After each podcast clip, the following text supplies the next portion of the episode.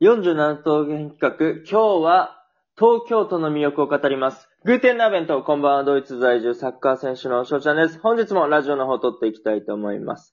今回も47都道府県企画ということで、その地に住んでいる方、また出身者の方と翔ちゃんがコラボして魅力を広めていこうという企画になっております。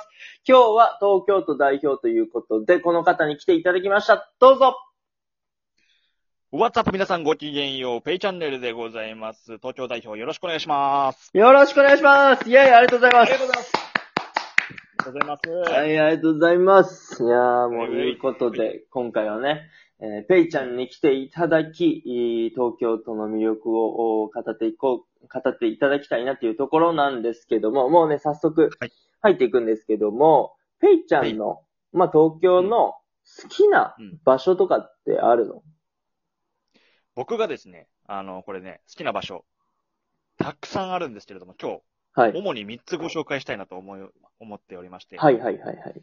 はい。まずじゃあちょっと、えー、1つ目いきたいと思います。はい。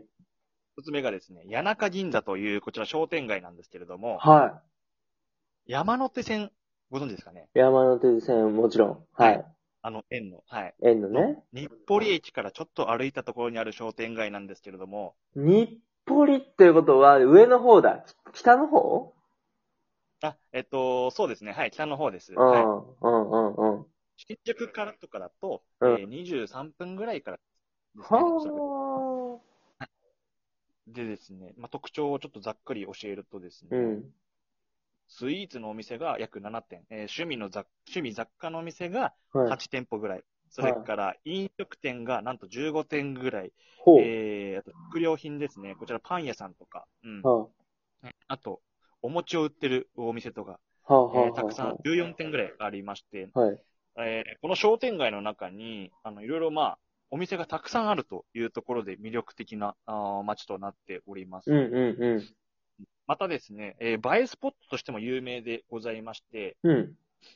あの、ちょっと晴れた時とかは、そうんの階段がね、谷中銀座の商店街が一望できる、えー階段があるんですけれども、ほう、ほう、ほう、ほう。そこからですね、なんと美しい景色、風景が撮れるというところで、僕がお勧めしたいスポットということで、えーまずご紹介したいと思います。ありがとうございます。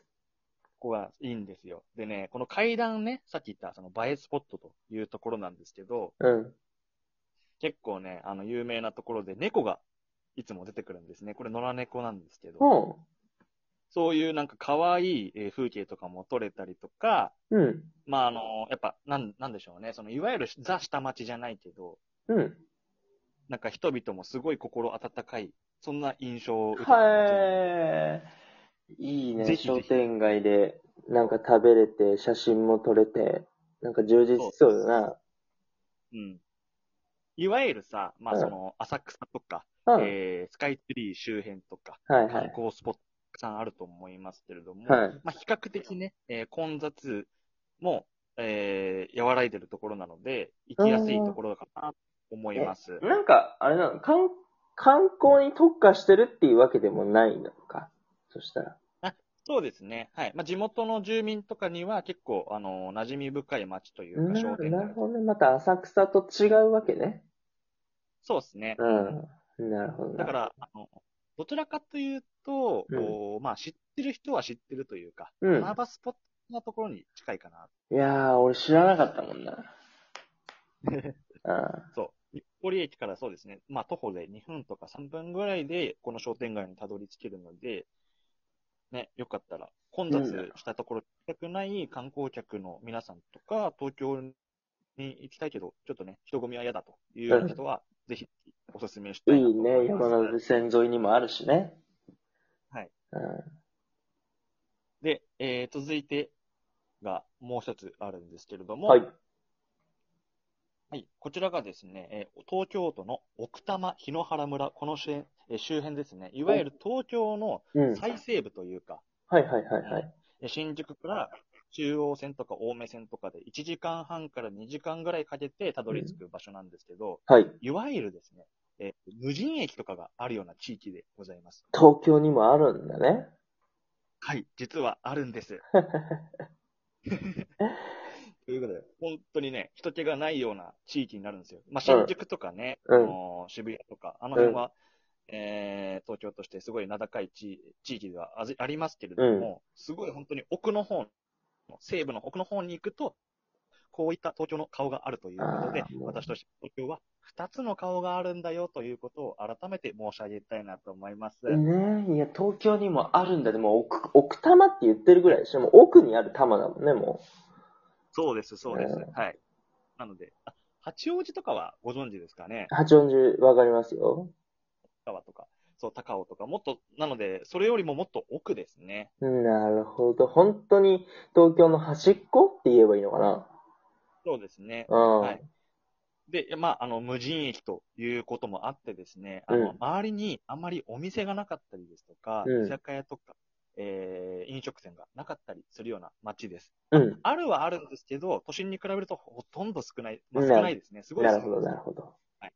で、えーまあ、自然に囲まれた地域というか、えー、陰国、えーまあ、村とか、あーうん森林がすごい栄えてるようなうん。町うございん。まして、うん。例えばその夏のね、うん、避暑地としても使われてるようなところで、ラフティングが楽しめたりですとか、まあ、自然体験、バーベキューなどなど、まほ。あー夏休みとかにはもってこいの町でございうます。なるほど。え、ラ、ラフティングって何、あえっと、あの、ボートみたいな感じです。あー、面白そそうそうそう。あのー埼玉の長瀞とかでよくやってるかな、そういう。うの。うーん、そうなんいわだ。ゆる、まあ、川とかでできるちょっと遊びみたいな、うん、うん、うん、うん。ウェットスーツみたいなやつ着て、うん、できる遊びなのと、あとはそうですね、学生とかは結構この辺を、あのー、避暑地として使うので、バーベキューとか、あうんとはその、なんでしょう、花火とかやるためにこっちに来たりうとん。かすることは多い。いかな。あの、レンタカーとかを使って。なるほどね。なので、まあ、都会の喧騒に疲れた人とか、うん忙しい毎日疲れた人なんかには、もってこいのお自然を楽しめる場所なのかなと思いますので、よあーいかったいね。もう東京にもあるぜっていうことだもんね。そうです、そうであす。ね、ちょっとぜひぜひ。いやー、ほんまに。あの、めっちゃ興味はあるもん、奥多摩は。ああ、うんそうそうそう。行きたいなとか思ってるけど、なかなかね、行けないからさ。うん。なかなかね、うんそうこういうさ、たまにはその、ね、都心の喧騒から離れて、自然の中に身を潜めるっていうのも、都内でもできるんだよということを改めて、そうだよね。いやー、いい情報だ わ。あありががとうございます。はい、ありがとうございます。そうですね。はい。あともう一つがですね、はい吉祥寺でございます。吉祥寺いいね。はいは住みい。たい街ランキングでもね、上ああのー大変、えー名前がランクインしている地域エリアなんですけれども、はい。なんといってもですね、やはりアクセスの利便性があるかなと思います。はい新宿とか渋谷も、はい、えー30分足らずで行けるような地域。うん、うん、うまたですね、生活必需品、えーそれから、あーアクティビ、えーなんでしょう、お遊べる地域でもあります。ん。うん洋菓子公園もあります。えー最近ではドン・キホーテなどおーできましたし、うん飲。食店とかも徐々に、えーたくさん、えーあるような地域でございます。うん。はい、また、えーハーモニカ横丁という、えー飲み屋街が、えーあるんですけれども、これはもう昔からあるところでございまして、ほ吉祥寺マニア、または地元の住民に根ざしたような、えーエリアでございます。はい、う。へえ、えそれも商店街みたいな感じあえっと、ここはハーモニカ横丁っていうのはの飲み屋街であございまして、ーで、商店街が、えっ、と、サンロードという商店街があるんですけれども、うこん。ちら、あの、入っていただくと2つの道に分かれておりまして、うんどちらもすごい楽しめる、お店がたくさん出ていて、えーまた人がたくさん行き交っていて楽しめる、えーそんな街並みでございます。はあ、そうか。吉祥寺、えっと、やっぱりその利便性と、あと何でも揃ってるっていうところが、すその住みたいランキング1位みたいなところなのかな。そうですね。はい。まさに、まあ僕としてもここはバラエティ豊富な街として PR をしていこうかなと思っ てます。ああ、やっぱりうん。人気なんだね、吉祥寺って。そうですね。はい。あとは、その駅からも、そのさっき言った井の頭公園っていうのが、うんすごい近いところにあるっていうのも大きいかなとは思っていて、うん。うん、土日とかはですね、そこでパフォあのパフォパーカッションをやっている人がいたりとか、ほあう。とは、まあ、あの、なんて言うんでしょう、えー、なんか、自画像みたいなのを描いてくれるアーティストの方うん、がそこでうん、披露うん、うん。いろんな土日とかはそこがすごい盛況でございまして、賑わってるんですよね、うんイベントとかが行われて。うん。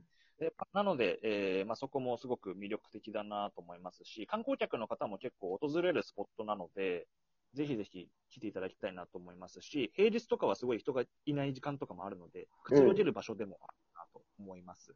なるほどね。え、はい一個さ、質問していいあ、お願いします。吉祥寺ってさ、あの、寺っていう字書くじゃん。はい。お寺があるのあ、えっと、寺はありますね。はい。あ、そうな、え、吉祥寺っていうお寺があるの あ、ごめんなさい。ちょっとそれは 存じ上げないです。申し訳ねえ、変な質問して。あ、いえいえ、ちょっとごめえん。え正確な情報がちょっとわかんなくて。でも確かあったような気がします、ああ、そうなんんだ、そうなんだ。はい。はあ。なるほど。よく吉祥寺は行くのペイちゃんは。そうですね。僕も結構行くスポットなので、はい。特に何をするのの、その、さっき言ったハーモニカ横丁っていうところで、うんあのーはしご酒をしたりですとか、ああ、いいね。ですね、はしご酒をしないときとかは、あのーもうお酒を買って、さっき言った井の頭公園のベンチで座って、男二人で語り合うみたいああ、めっちゃええやん。な。な。はい。それは、なるほどね。まあ、東京の、なんというか、観光スポットというよりかは、まあ、なん、なんだろう、避暑地というか、なんそういういろんなところを、お今回、ペイちゃんから教えていただきました。ありがとうございました。はいありがとうございます。ペイでした。はい、このね、えー配信がいいなって思ったら、僕のフォローとリアクション、そしてペイちゃんのフォローもお願いします。本当にありがとうございました。